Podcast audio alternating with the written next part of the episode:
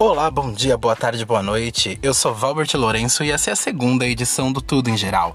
Um podcast que eu não sei se você já percebeu, mas não tá com a periodicidade definida. Mas isso é algo que eu vou trabalhar nas próximas edições. Hoje a gente vai falar sobre um tema que, por razões pelas quais eu não prefiro comentar, eu entendo bastante, até mais do que eu gostaria: supermercado. Você sabe entrar e sair de um supermercado sem passar nervoso? Você consegue entrar e sair de um supermercado sem fazer com que alguém queira se matar? Se não, vou ficar por aí que a gente vai trocar algumas ideias.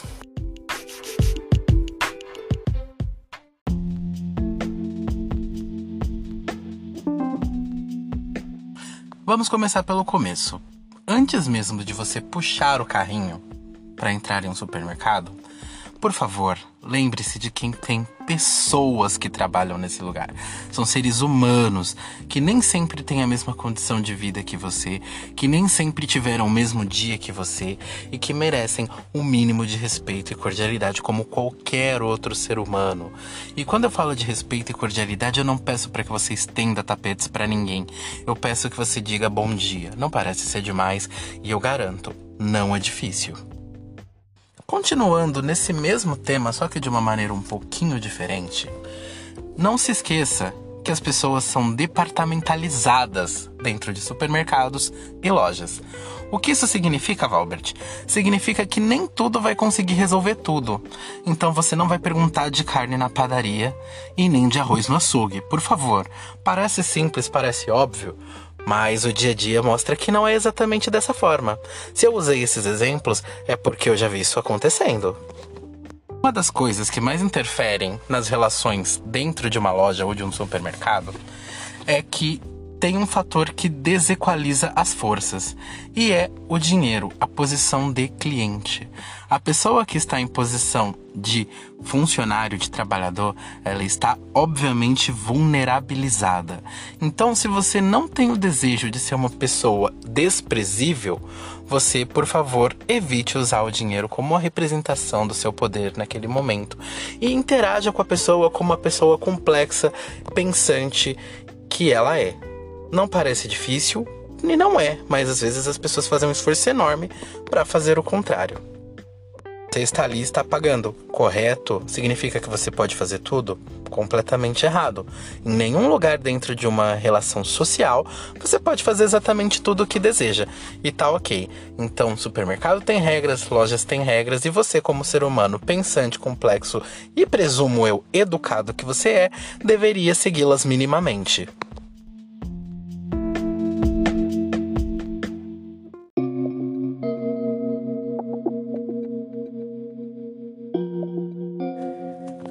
Tudo isso em vista, a gente precisa conversar sério sobre o comportamento das pessoas durante a pandemia de Covid-19 dentro do supermercado.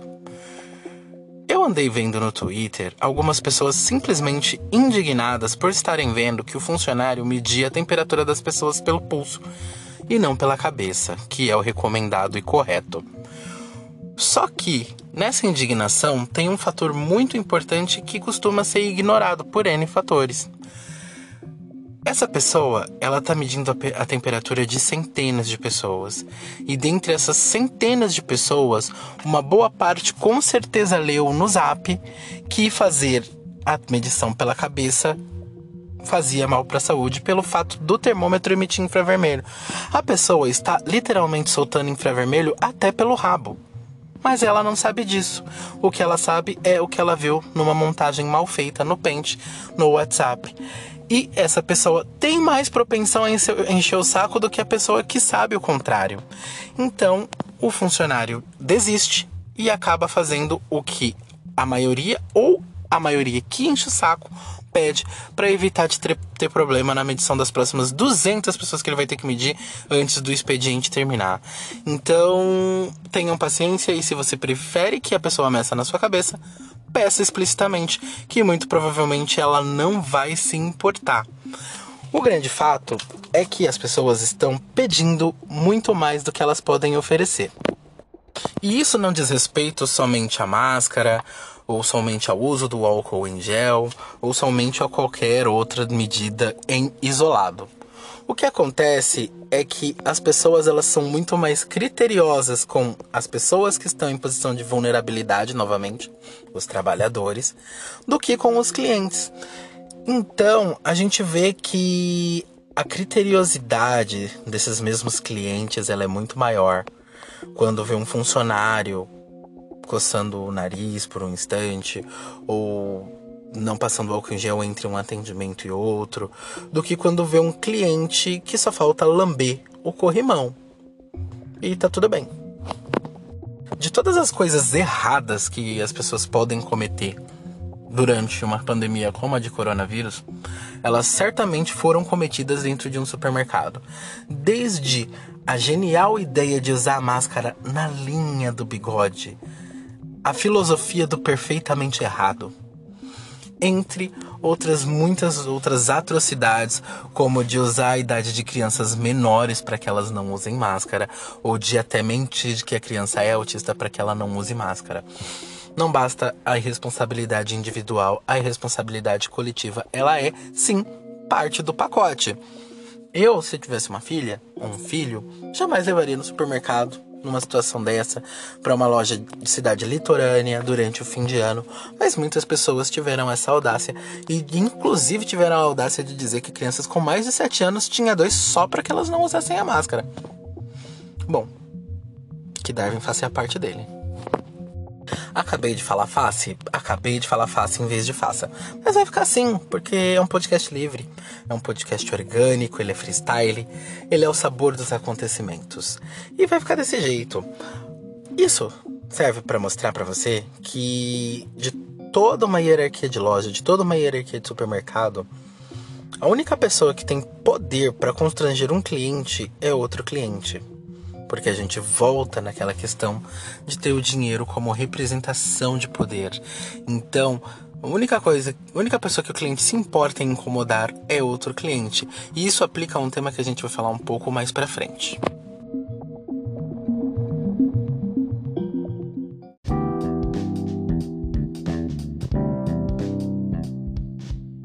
Dentre tudo que pode causar problema dentro de um mercado, uma é o best seller. Os preços.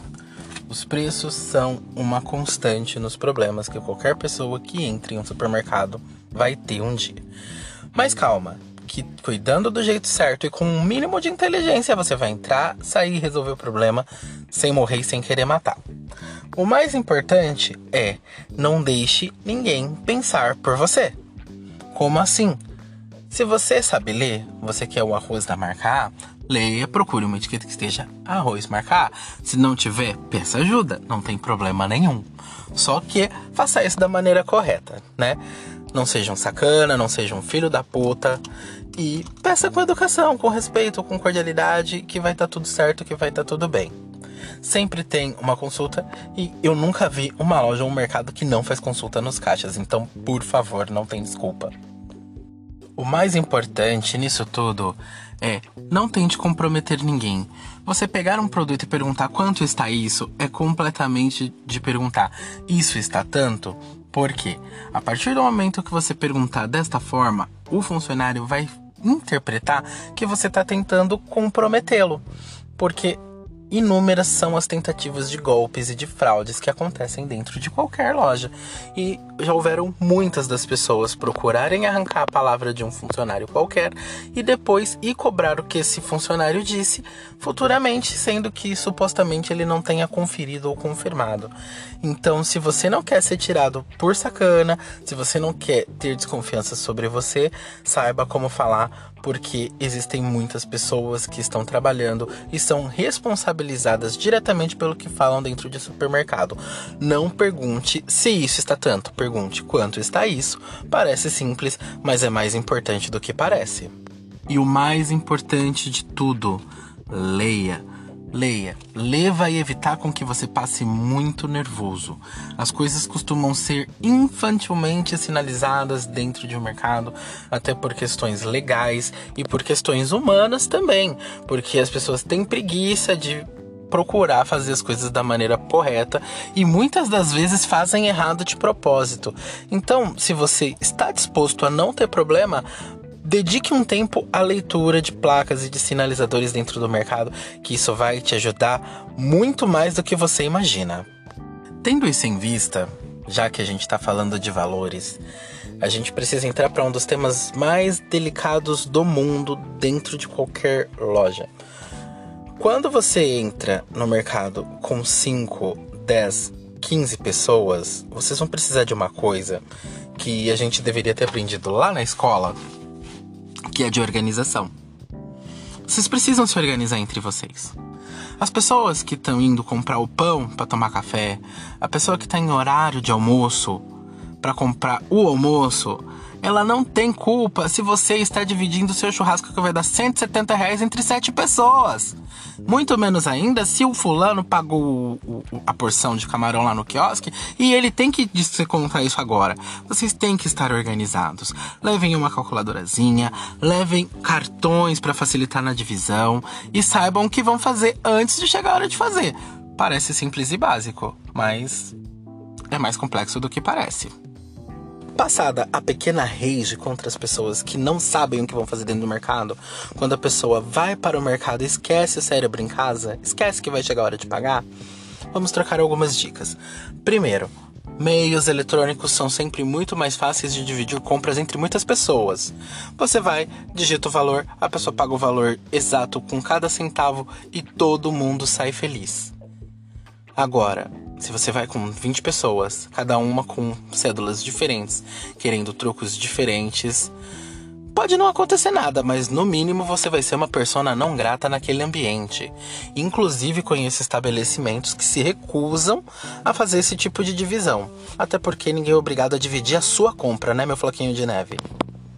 E um último tema que não era nem para estar nessa edição, mas é algo que eu acho muito importante de ser dito é uma expressão que eu ouço com uma certa frequência muito maior do que eu gostaria de ouvir, presumindo que nós vivemos em uma sociedade teoricamente civilizada, que é eu quero.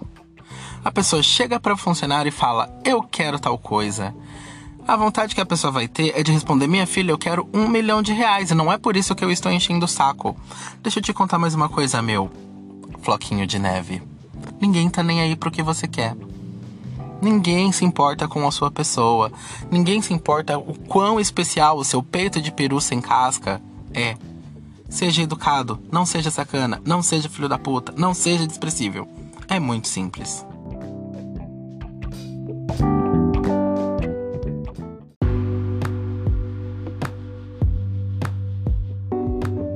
Dentre todos os comportamentos que ocorrem dentro de um supermercado, um é extremamente digno de nota. Já que você está em um supermercado e dinheiro é representação de poder, o que pode acontecer de pior para essa pessoa? Sim, dar algum traço, dar alguma sinalização de que essa pessoa não tem dinheiro. Isso é para algumas pessoas, sim, a pior das hipóteses. E tendo isso em vista, eu preciso dizer uma coisa. Nada é mais mesquinho do que tentar mostrar que você tem dinheiro para dar e vender. Dentre todos os marcadores que as pessoas costumam se apegar nesse momento, as notas de valor altíssimo são o queridinho. Mas uma coisa que a gente precisa dizer é que, assim como um cirurgião que está exausto de ver pessoas peladas em sua frente, o operador de caixa, ele é uma pessoa que está cansada de ver notas altas na frente dele. A última coisa que ele quer ver na frente é um bolo de nota de 100. A última coisa que vai impressionar ele é uma nota de 200 reais. Porque ele já viu que a nota de 200 reais é um lixo. Ele já viu que a nota de 200 reais não presta. Ele já viu que toda nota de 200 reais parece falsa. Você não precisa tentar impressionar ele com isso. O que impressiona um operador de caixa é, por exemplo, um vale-refeição de 15 mil reais. Isso é ser impressionante, são coisas com as quais a gente já teve contato. Mas agora, ver você achar que os seus 700 reais em notas de 100 é grande coisa, chega a ser ofensivo. Por favor, se respeite. Uma das coisas que mais podem tirar o chão de uma pessoa dentro de um supermercado é quando o cartão não autoriza. Esse sentimento é comum a todos nós que temos restrições financeiras. A pessoa encara a maquininha como se sua vida dependesse daquilo e dali virá a notícia derradeira. autorizado ou não autorizado. É o melhor filme de suspense. Eu costumo chamar esta modalidade de pagamento como cartão com emoção. Mas o fato é que as pessoas têm um medo tão grande de se passarem por, abre aspas, pobres, que elas têm um medo terrível de que um cartão não autorize. A dica que eu dou é: aconteceu, não tem o menor problema, contorne, ou se não tiver outro meio disponível, cancele, mas com tranquilidade, com educação, que tá tudo certo. Agora, o que você não pode é fingir que tá tudo bem e que cartão não autoriza de graça. Outra vez, uma pessoa já foi questionada do porquê o cartão não passou, com a seguinte alegação: Ah, mas eu passei na outra loja há 10 minutos atrás. A operadora gentilmente respondeu: Esse provavelmente foi o problema.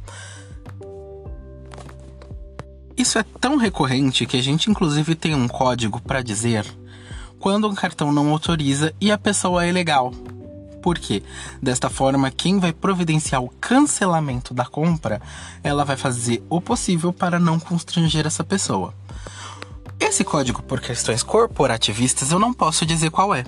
Porém, existe o contrário também, do quando a pessoa é uma mala sem alça e o cartão dela por qualquer razão não autorizou. E o código para isso é levantar o cartão mais alto que puder, balançar enquanto grita: Ô Célia, o cartão não autorizou aqui, enquanto aponta para o cliente. Isso é de um requinte, de uma fineza absurdos, só vivendo para descrever.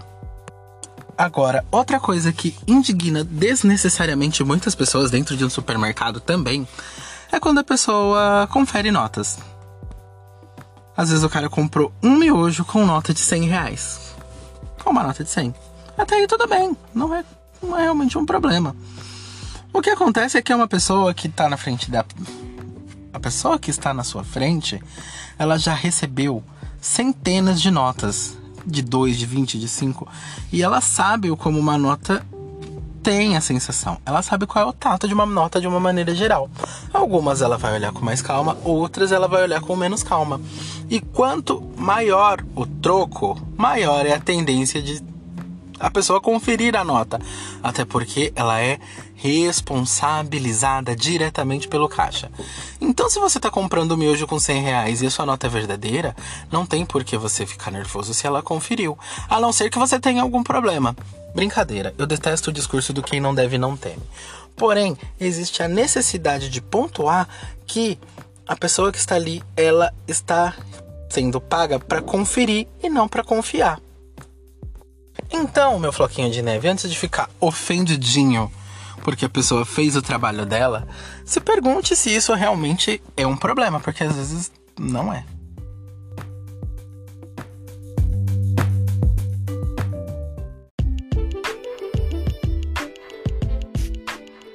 Agora, para fechar a tampa dessa edição, que provavelmente vai ser bem curtinha, eu vou falar sobre o tema que é realmente o mais complicado, o queridinho dos problemas, que são os caixas de 10 volumes e o caixa rápido. Nós vivemos numa sociedade onde regras foram feitas para serem quebradas. Se você pode 10, a pessoa vai querer 11. Se pode 100, ela vai querer 101. E é assim que a mecânica funciona. Então, quando você vê que um caixa rápido tá demorando, você pode ter certeza que alguém tá burlando a regra. E infelizmente isso é absurdamente comum. Porque as pessoas, pelo menos no meio em que eu vivo, têm a tendência a achar que por qualquer razão elas são especiais. O, pai e a mãe dela reforçou isso a vida toda. As pessoas ao seu redor reforçaram isso o tempo todo. E quando ela vai em qualquer lugar, ela realmente acredita que é divina, maravilhosa, especial, sendo que ela é uma pessoa simplesmente comum. E daí começam os problemas. Ah, eu tô com 95 itens, mas eu sou idoso. Ah, eu estou com 95 itens, mas eu tô atrasado para buscar o meu filho na escola. Ah, eu estou com 95 itens. E qualquer outra desculpa, né? Infelizmente, às vezes as pessoas são obrigadas a ceder pela posição de vulnerabilidade que já foi citada aqui. Porém, muitas das vezes as pessoas não dobram e elas estão no direito delas, afinal, tem regras.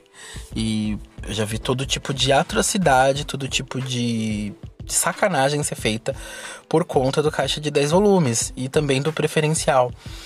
Então, é, é quase que um apelo que eu faço aqui no final dessa edição. é, que sejam que vocês todos que estiverem me ouvindo, qualquer pessoa que estiver me ouvindo hoje, amanhã, em 2090, sejam mais humanas, porque no final das contas, tudo isso aqui são comandados por pessoas que têm suas complexidades, que têm a sua vida, que estão ali buscando o pão de todo dia, que já passaram provavelmente por milhares de pessoas que têm todos os tipos de problemas, todos os tipos de complexo. O mercado abre, a pessoa não sabe quem vai entrar. E vai entrar todo tipo de gente, da melhor a pior, sem medo de falar que existem pessoas boas e pessoas ruins. Então seja mais empático, lembre-se que tem uma pessoa na sua frente.